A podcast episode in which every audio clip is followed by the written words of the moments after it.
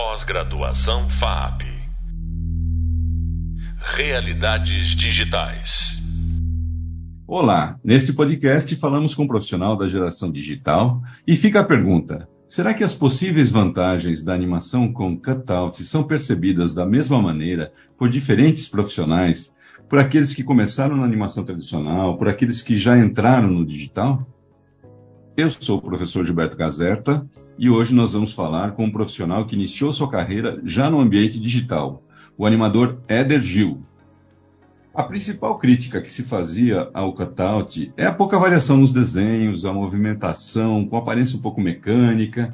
Como os animadores fazem essas características não serem tão percebidas nas suas produções? Vamos procurar saber esses truques com o convidado de hoje.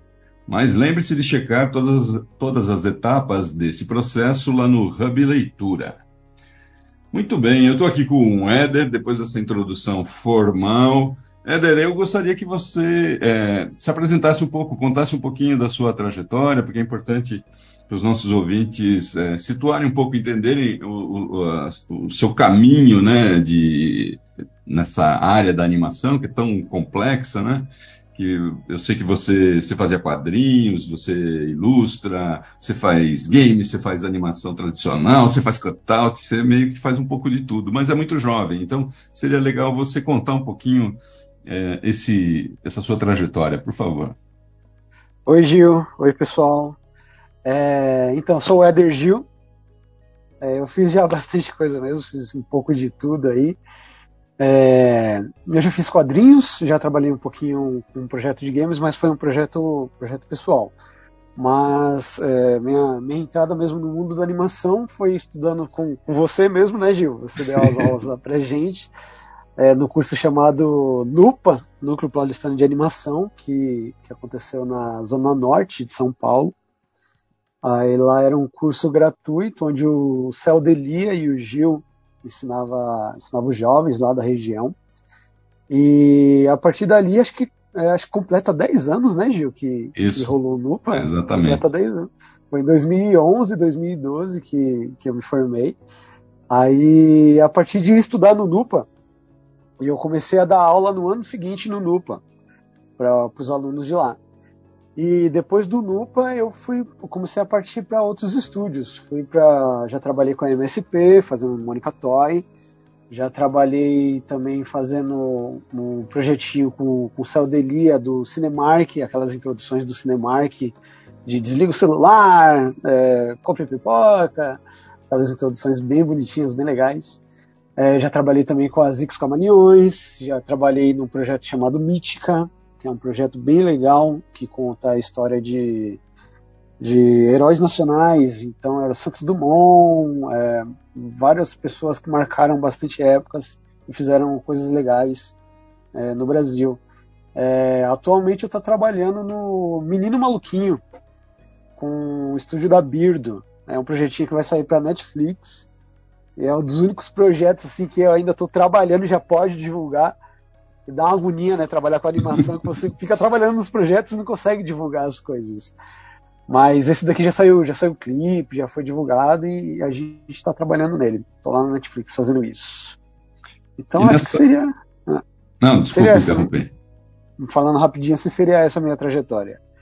E você, bom, você já desenhava então antes de começar com animação, certo? Você já sentia, tinha uma habilidade que você já fazia uso dela, né? Sim, sim. Eu, eu fiz qua- quando eu estava entrando no NUPA, eu estava finalizando meu quadrinho. Tá, Aí acabei conseguindo um, um edital pelo PROAC e publiquei meu quadrinho. E nesses estúdios todos por onde você passou, você acha o que que, o que que os estúdios procuram num profissional? Por exemplo, sei lá, quando eles vão conversar com o Éder, interessa muito saber das habilidades de desenho, como é que ele resolve uma cena, o domínio que ele tem do software. O que é que os estúdios procuram eh, quando buscam um animador, Éder? certo? A primeira coisa que os estúdios procuram é um bom portfólio, né? Então, mesmo você sendo um novato, tem um demo reel legal, com, mesmo que sejam só estudos, mas estudos legais, mostrando que você está produzindo, que está produzindo sempre também. Aí os estúdios procuram bastante isso. É, eu já precisei de animadores para me ajudar em alguns projetos também.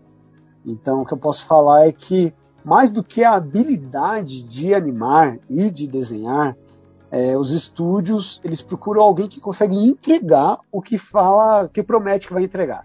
Seja uma pessoa é. de confiança. Exato. Então isso, isso é o mais, mais difícil de você você olhar, você olhar um portfólio bonito, é, tem bastante, né?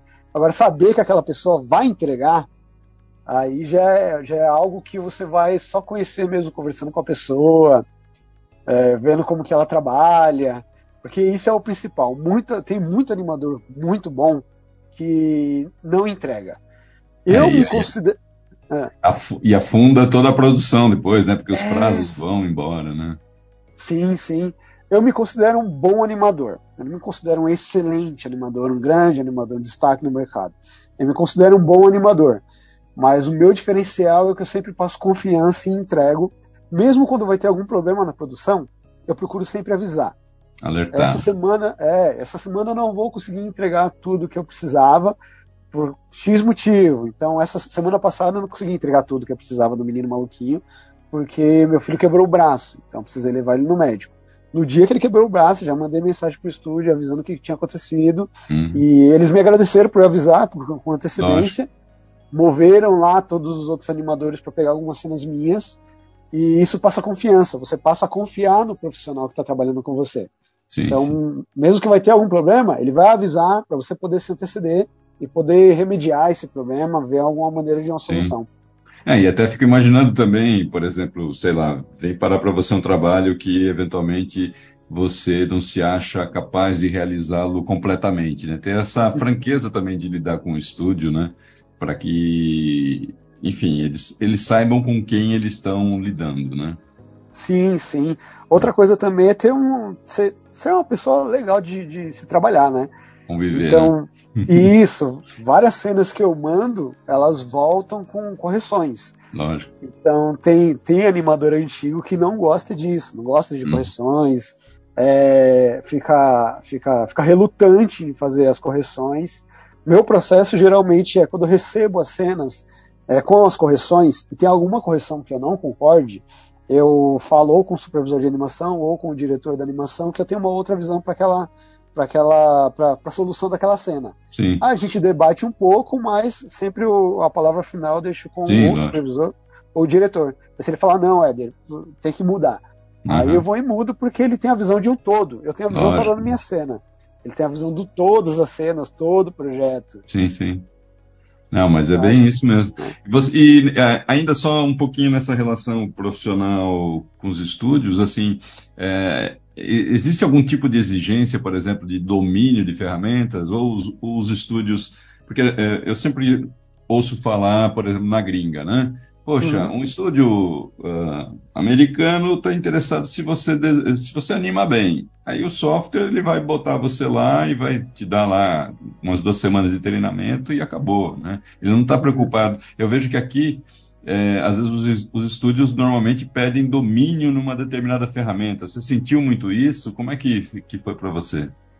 Ah, sim. É, o, os estúdios de seriado, eles usam bastante o Tumbum.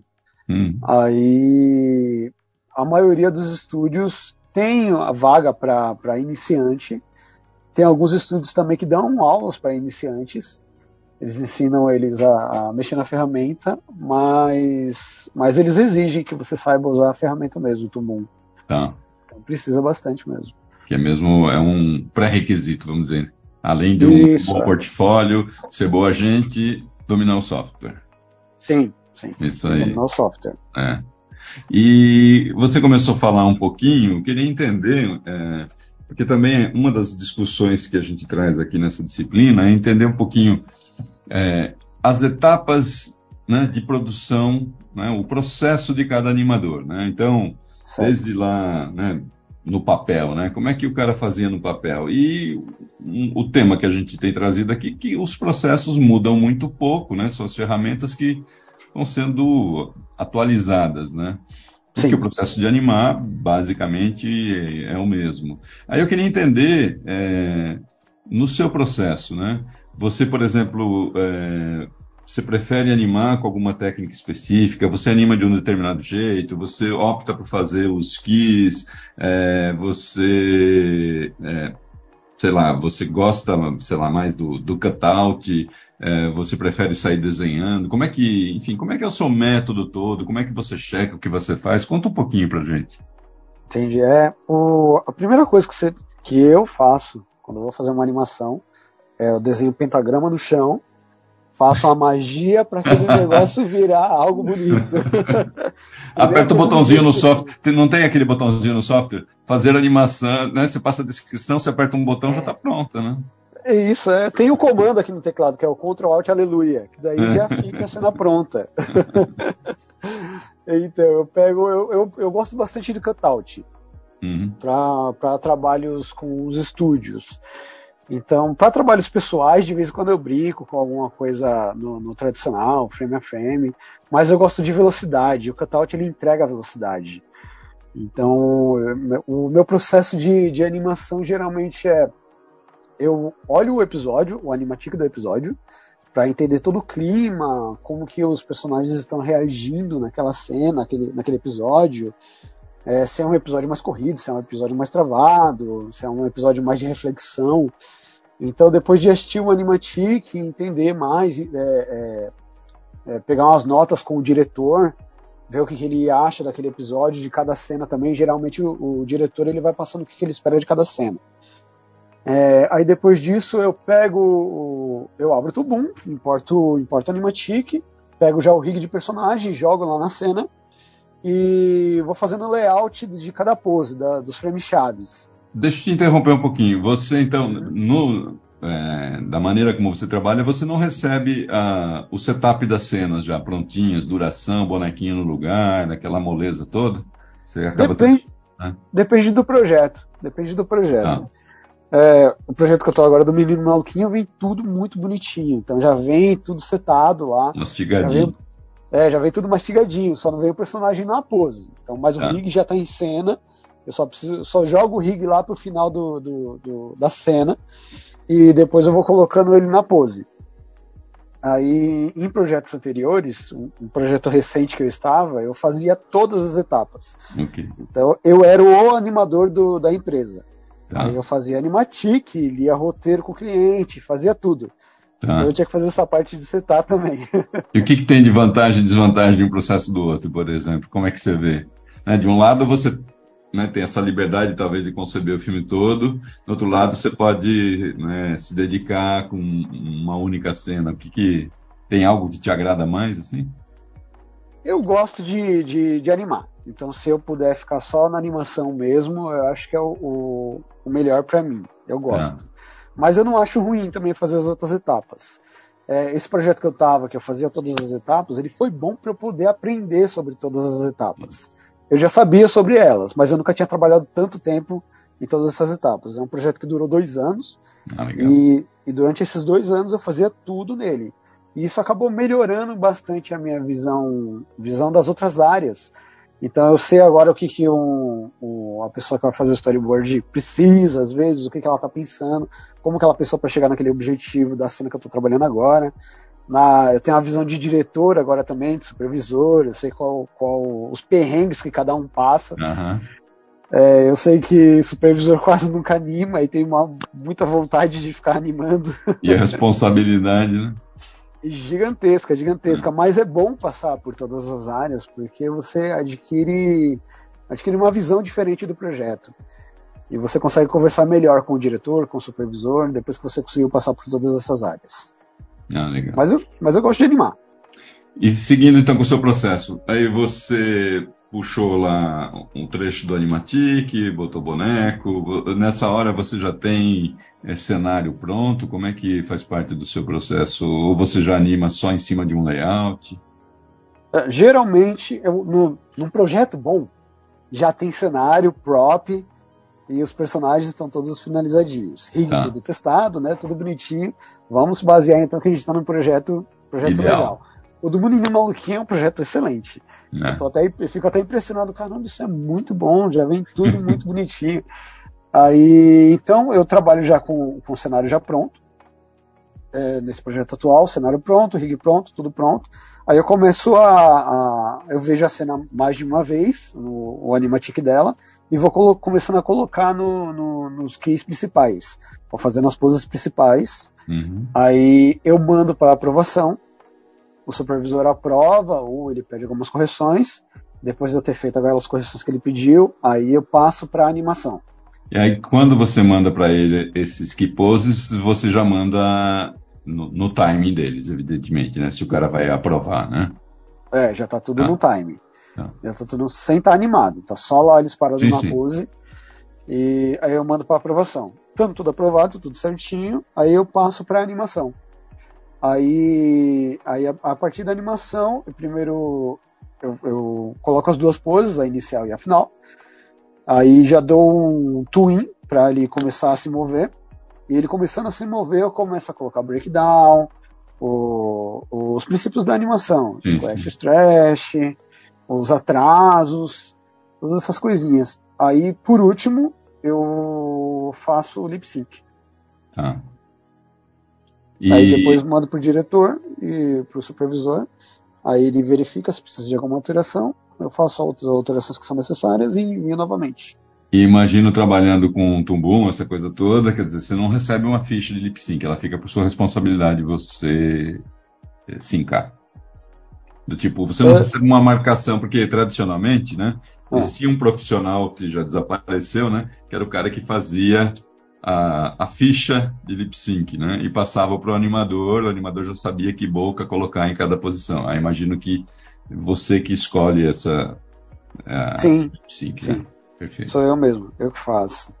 E... A, no, no Tubum tem a vantagem do, do cutout, né? E no Tubum é que tem biblioteca de mãos, de bocas, de, de várias poses. E o que acelera bastante o nosso processo. E a gente consegue reaproveitar também bastante ações. Ações, né? Isso. Então, quando a gente começa um, um projeto, Aí uma das primeiras coisas que o diretor, junto com os supervisores e talvez alguns animadores fazem, é uma biblioteca de ações básicas. Então, uma caminhada, uma corrida dos personagens principais. Aí a partir dali, quando o projeto. Isso é na pré-produção. Na produção, quando dá start, já na produção, geralmente os, os animadores já têm essas, essas ações. Essa biblioteca já preparada, né? Isso, então já o menino maluquinho precisa caminhar, a gente só vai lá na biblioteca e joga na cena. Sim, sim. isso já adianta bastante. Às vezes precisa de alguma alteração. Às vezes sim. ele tá caminhando, caminhando bravo, aí eu vou lá sim. e altero os braços, altero a expressão. E aí, Mas, e aí você pode retornar, por exemplo, né? Ele tinha um, uma caminhada padrão, aí você fez uma caminhada bravo, você pode retornar para a biblioteca para disponibilizar para outros animadores também. Isso, sim, sim. É, geralmente, quando tem, tem ações novas que podem ser reutilizadas, a gente atualiza a biblioteca com a aprovação do diretor, ele verifica se está tudo direitinho, se aquela, se aquela ação foi excelente, muito boa, ele já joga na biblioteca e futuramente outros animadores podem reutilizar. Aí o que a gente faz nas produções atualmente é, é exemplo, do Menino Maluquinho, ela já está bem adiantada. Uhum. Então, no, no, no, quando a gente tá, pega uma ação que é meio complexa, e, e, talvez alguém já fez, a gente vai aqui no grupo de, de, de animadores e pergunta: alguém já fez essa ação? Aí ah, legal. fala, no episódio 2, vai lá na cena tal que vai ter uma ação parecida. Aí você abre lá, pega, joga na sua cena, faz algumas modificações. É, até para manter uma unidade também, né, da, da performance do personagem, né? Isso, sim. sim. E, e, e, é usual vocês. É, você está trabalhando remotamente? Só como... Remoto. É. E é usual é, como eu vejo também em algumas produções, por exemplo, sei lá, semanalmente ou durante um, um período X, se faz um screening de como está o filme para a equipe toda, para você ir acompanhando, ou você vai meio às cegas fazendo cena a cena? Ah, sim, a gente tem, tem sempre um acesso no, no servidor, onde a gente sobe as cenas, que dá para você ir lá e ver como é que tá ficando o filme. Ah, aí Geralmente, no, no, um dos últimos dias da semana, a gente faz um, um juntate ali, isso, coloca todas as cenas juntas e quem quiser pode acessar lá no, no, no, servidor e assistir como é que tá ficando os tá, episódios. Legal. É isso aí, isso é importante. É. Hum. E, e, bom, é aí beleza, né? Você está prestando serviço, você está no dia a dia, você está no corre. E aí, como é que você se mantém atualizado, né, Eder? Porque é, nessa área, não, tu, vamos pensar assim, as técnicas de animação, eu acredito, né, que a cada projeto você vai se polindo, né, você vai se tornando um melhor profissional à medida que vai trabalhando e tal. Agora, você tem alguma, como é que você se mantém atualizado, seja de por estilos, seja em tecnologia? É, você tem algum ritual que você faz, sei lá, toda sexta-feira eu escuto um podcast, não sei quem, que fala sobre tecnologia de animação, sei lá. Como é que é o, o seu método aí, rapidamente? É, se manter atualizado é a mesma coisa. Você risca um pentagrama no chão, aí faz o ritual. Então, eu sempre procuro cursos de, no caso de Tumbum ou de outras coisas que eu tenho interesse no momento, que sempre tem algum estúdio ou alguma escola mesmo que tá, disponibiliza um curso com as ferramentas mais atualizadas, que você pode verificar lá e se atualizar. E também eu gosto também de assistir bastante desenho, sempre consumo bastante série animada. Aí eu consigo ver como é que tá as séries hoje em dia, como que tá a linguagem, os é, roteiros. É, daí, daí eu sempre fico ligado nessas coisas. Aí sempre que dá, pego algum cursinho para ver as atualizações mesmo de software, essas coisas assim. E, por exemplo, se amanhã a Tumbu fechar as portas, como é que você sai trabalhando?